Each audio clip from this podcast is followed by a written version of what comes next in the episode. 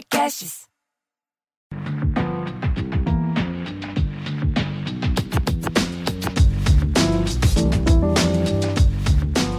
Olá, seja bem-vindo a mais um episódio do podcast Afrofuturo.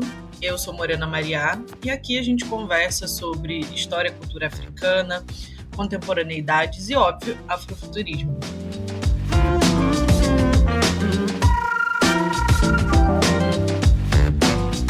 tema de hoje é a origem dos antigos egípcios e eu tô partindo para falar desse assunto de um texto do professor Sheikh Anta Diop, que foi um historiador, antropólogo, físico e político senegalês, que estudou as origens da raça humana e a cultura africana pré-colonial. Resumindo, o homem era um gênio, né, um polímata.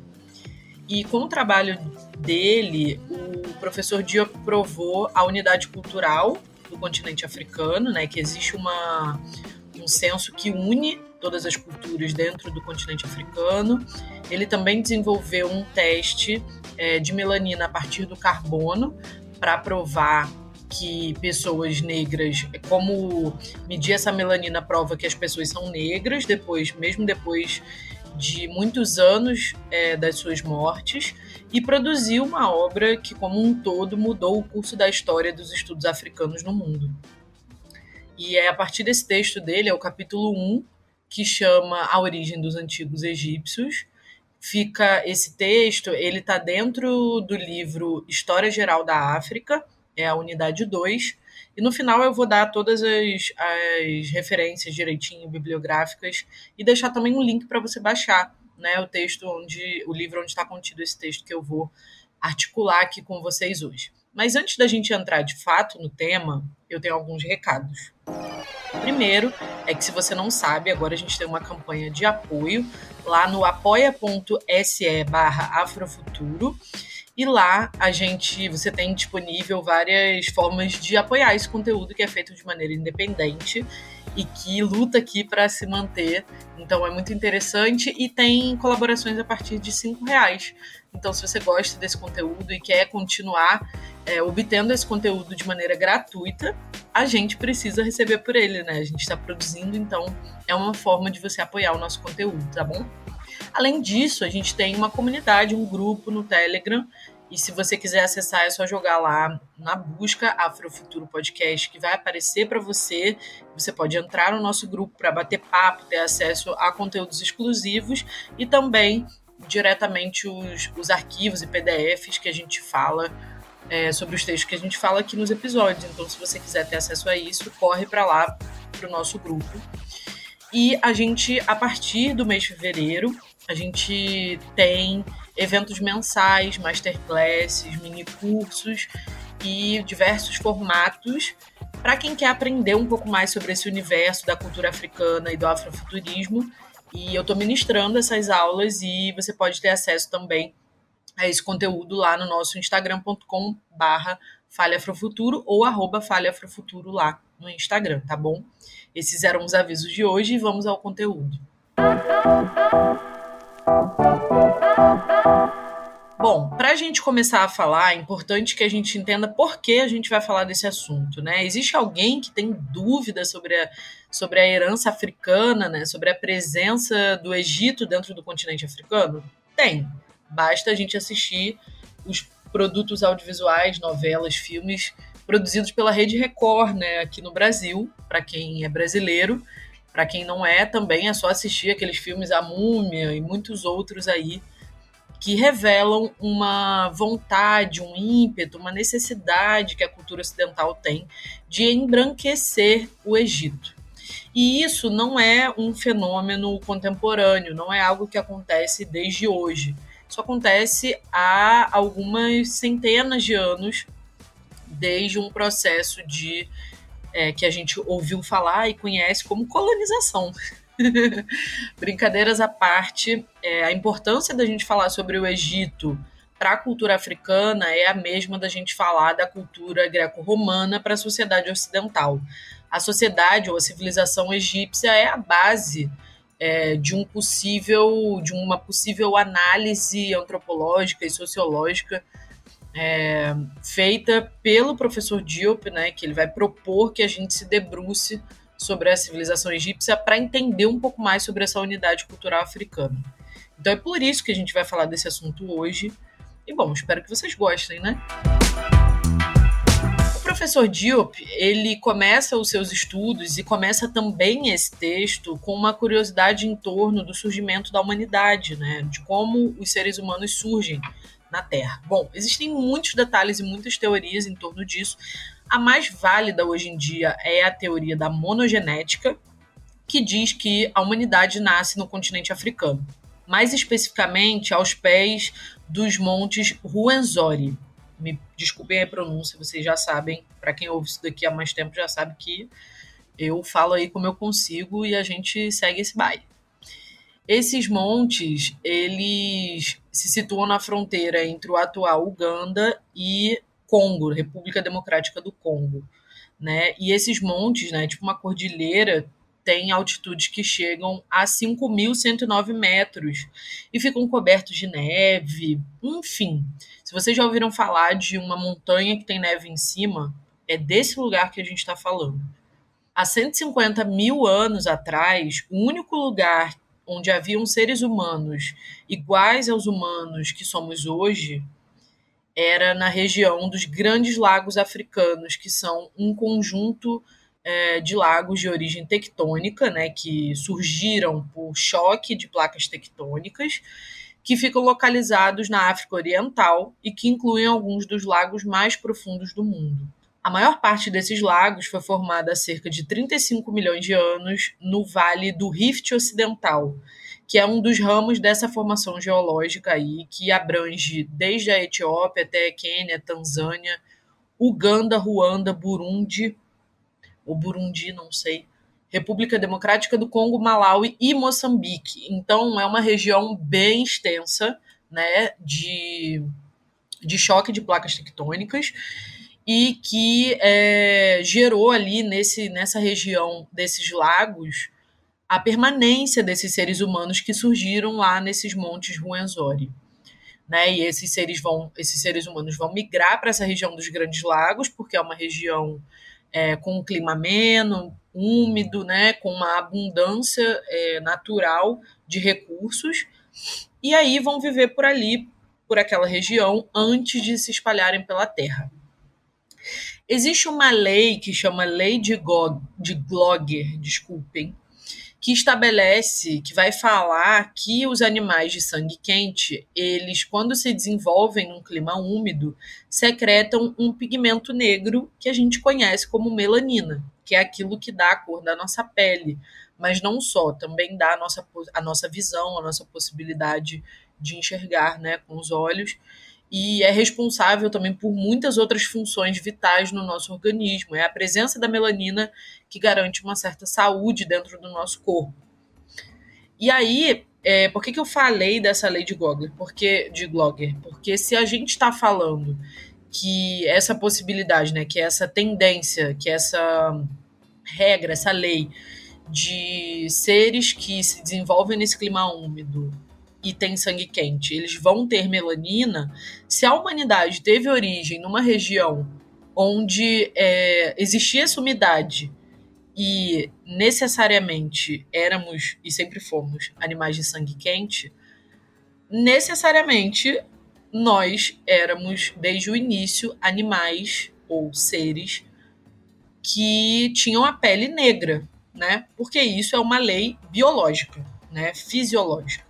Então, através dessa lei, é que o professor Diop vai é, argumentar, começa a sua argumentação nesse capítulo 1 que eu citei aí, e que eu vou falar aqui ao longo de toda essa conversa, é, a partir dessa lei que ele vai desenvolver a sua argumentação. A organização desse artigo, né, desse capítulo, se dá em várias frentes. O professor Diop ele vai trazer uma série de argumentos divididos em subtópicos, né, onde ele vai, em cada um deles, desenvolver o argumento de por que os egípcios eram negros. Então, o que eu vou falando aqui em tópicos para vocês é também a divisão que se dá no texto do professor Diop, tá? Bom, o primeiro argumento que ele traz é o da antropologia física, que vai, é, através da medida dos crânios e dos ossos da face, constatar que a base de toda a população egípcia era negra. E essa constatação faz cair por terra a ideia de que os negros tinham entrado só posteriormente nessa região do continente africano. A única exceção para essa regra é a invasão branca que aconteceu no período protodinástico. Ele deixa isso muito claro, que existe uma exceção e que rolou durante é, um período aí antes da, da, das dinastias se estabelecerem.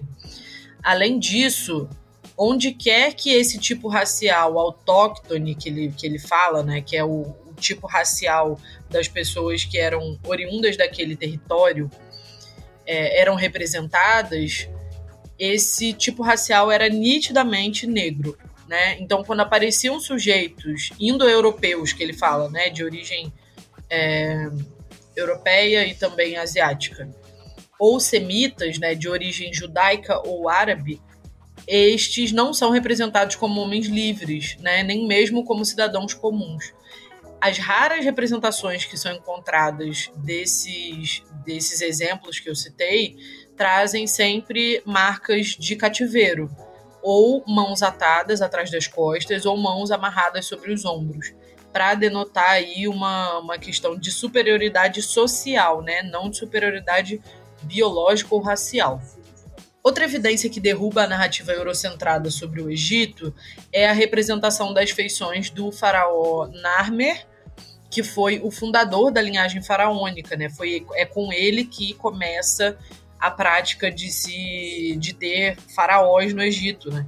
Além dele, a gente poderia citar outras representações de outras lideranças ou reis egípcios. É, por exemplo, o rei Zoser, da terceira dinastia, o Kelps, que foi o construtor da grande pirâmide de Kelps que a gente conhece no, lá no Cairo, Mentuhotep, que foi o fundador da 11ª dinastia, Sesostris I, não sei se falei certo, também a rainha Moses Nefertari e o faraó Amenófis I. Todas essas representações mostram que em todas as classes sociais da sociedade egípcia as pessoas pertenciam a uma só raça, a raça negra. O próximo ponto trazido pelo professor Diop é a, o teste de dosagem de melanina. Ele vai argumentar que é possível determinar diretamente a cor da pele e a filiação genética de qualquer povo, de qualquer é, sujeito, através de uma análise microscópica de laboratório ele duvida, né? Ele vai argumentar que ele duvida que, numa certa ironia, tá, gente? O texto dele é muito irônico. Ele vai argumentar que ele duvida que, para os perspicazes pesquisadores de egiptologia, é, eles não teriam se atentado para essa possibilidade, né? Então, ele deixa aí impresso entre linhas que foi mesmo uma questão de má fé, né? Desses pesquisadores e historiadores ocidentais que sabem muito bem que é possível precisar qual é a filiação genética de, de um de um indivíduo ou de um povo através da análise de melanina, mas não o fazem porque não tem nenhum interesse em provar que o Egito era negro, né? O professor Diop também analisou algumas amostras que ele mesmo colheu do, do Museu do Homem em Paris. É, e aí, nessas amostras, ele constatou essa, essa pertença racial dessas múmias que ele analisou, mas que ele solicitou inúmeras vezes, muitas vezes, ao curador do Museu do Cairo, amostras de pouquíssimos milímetros quadrados de pele, né, microscópicas de múmias reais de Tutmés III, que era um faraó, Sete I e Ramsés II, que estavam sob poder desse Museu do Cairo e que estavam em excelente estado de conservação. Porém, esses pedidos foram ignorados, negados, enfim. E ele nunca conseguiu, tá? O professor Diop já morreu e ele nunca conseguiu essas amostras para fazer análise e provar que essas, essas múmias desses reis, desses faraós, eram múmias negras, né? Esse método ele permitiria classificar de uma vez por todas, inquestionavelmente, os, os antigos egípcios entre é, pessoas de raça negra, tá?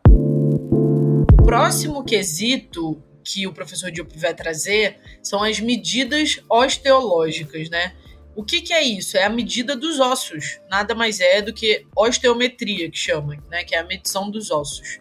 E dentre os critérios existentes dentro da antropologia física, que ele citou no item anterior, é, no quesito de precisão para classificação de raças, a osteometria é a que menos se engana né, quando vai distinguir um homem branco de um homem negro, um, ou uma pessoa, um quesito geral, branca de uma pessoa negra.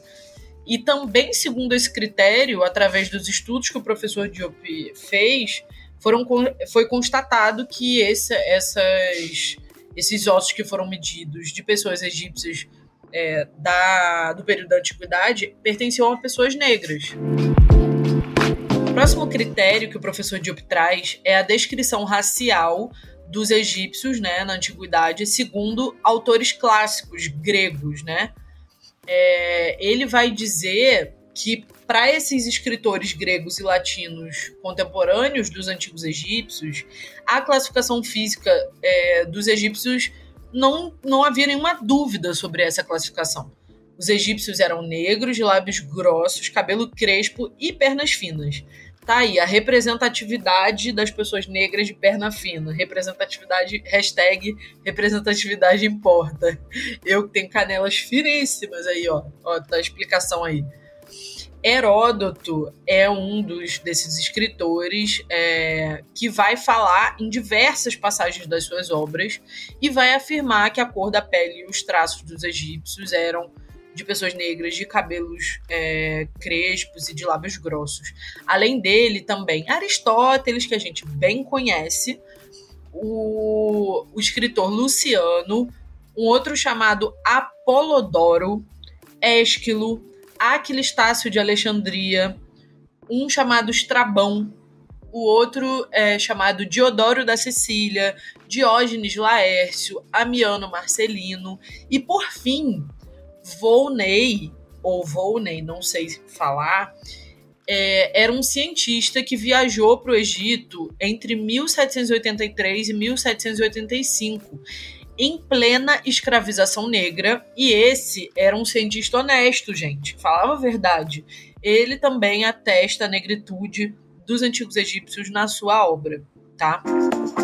O próximo critério que o professor Diop traz na sua obra é a visão dos egípcios na antiguidade sobre si mesmos. Qual era a narrativa que eles faziam sobre si próprios? Bom, os egípcios eles tinham, eles tinham apenas um termo para designar a si mesmos, que é Kemet, K-M-T, que quer dizer literalmente os negros. Ou seja, né, fica cada vez mais difícil questionar essa, essa pertença racial. Esse é o termo mais forte existente na língua faraônica para indicar a cor preta. E ele é escrito com o hieróglifo que é representado por um pedaço de madeira com a ponta carbonizada. Olha que interessante é, tá dando aí a entender que o preto carvão, né, é uma cor preta realmente. Essa palavra, Kemet, é a origem etimológica da conhecida raiz Kamet, que proliferou aí na, na literatura é, antropológica moderna.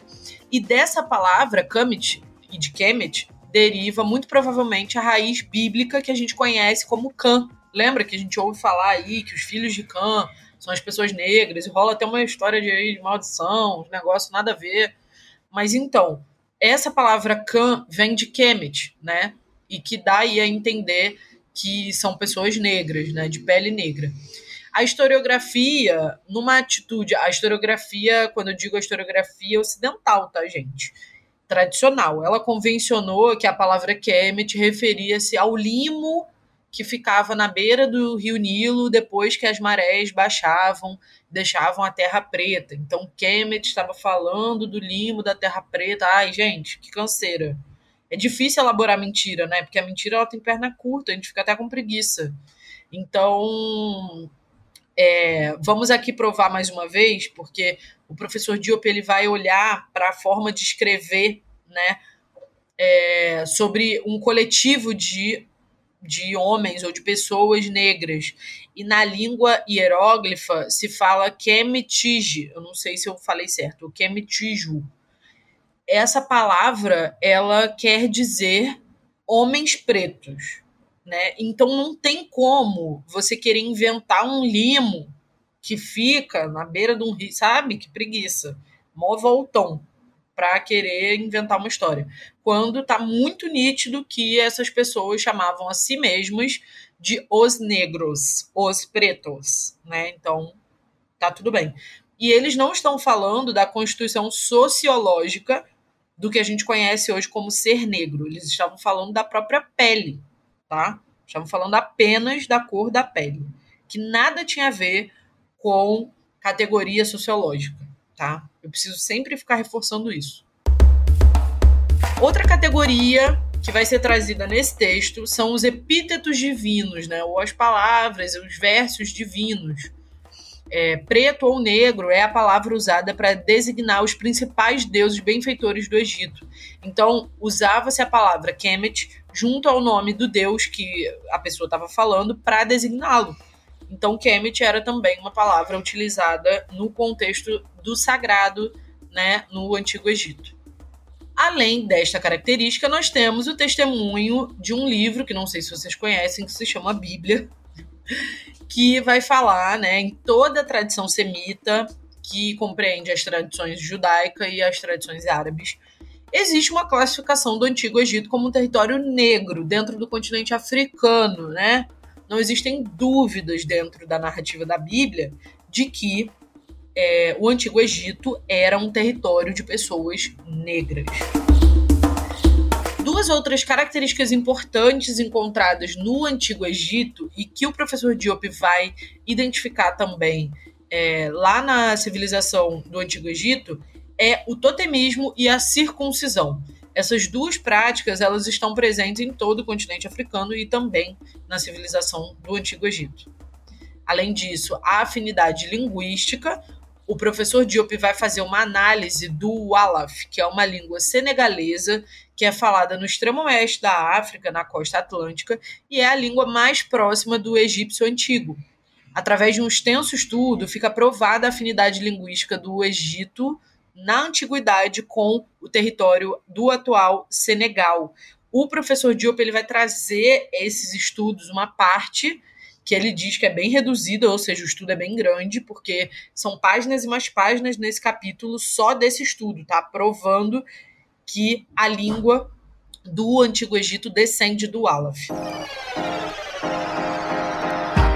E bom, para concluir toda essa jornada é, intelectual que professor Diop faz para nos provar que o Egito é negro, ele conclui o seu artigo dizendo que o desenvolvimento de um corpus, né, de uma, de uma concretude aí de, de ciências humanas na África depende diretamente do reconhecimento do Antigo Egito como a base fundamental histórica e cultural é, desse corpus de ciências humanas. Então, pra, se a gente se propõe a querer falar de cultura, de filosofia, né? Se a gente se propõe a querer falar de história africana, a gente tem que reconhecer o Antigo Egito como uma base fundamental, que faz parte da cultura africana e que foi retirada é, da história da África por uma ação completamente ideológica e sem base científica, tá?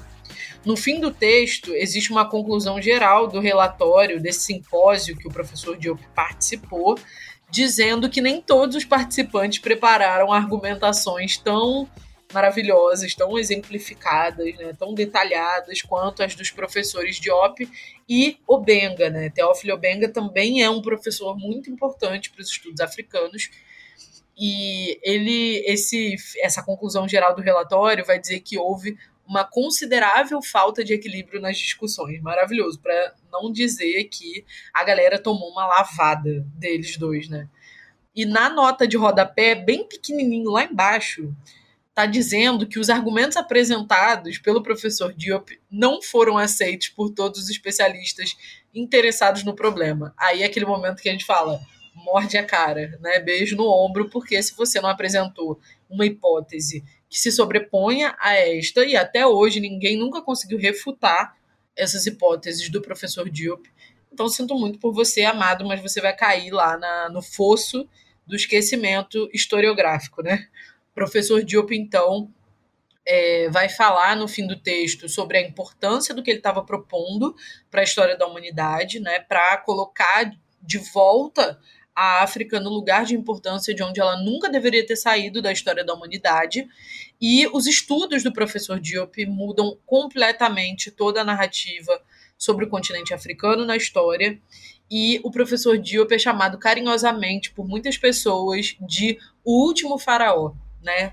Então ele foi o último, a última pessoa célebre a trazer o legado do Antigo Egito para a evidência, né? E, pa, e para a pertença é, da cultura africana, da história do continente africano, e a gente deve muito ao professor Diop por todas as contribuições que ele faz nesse sentido.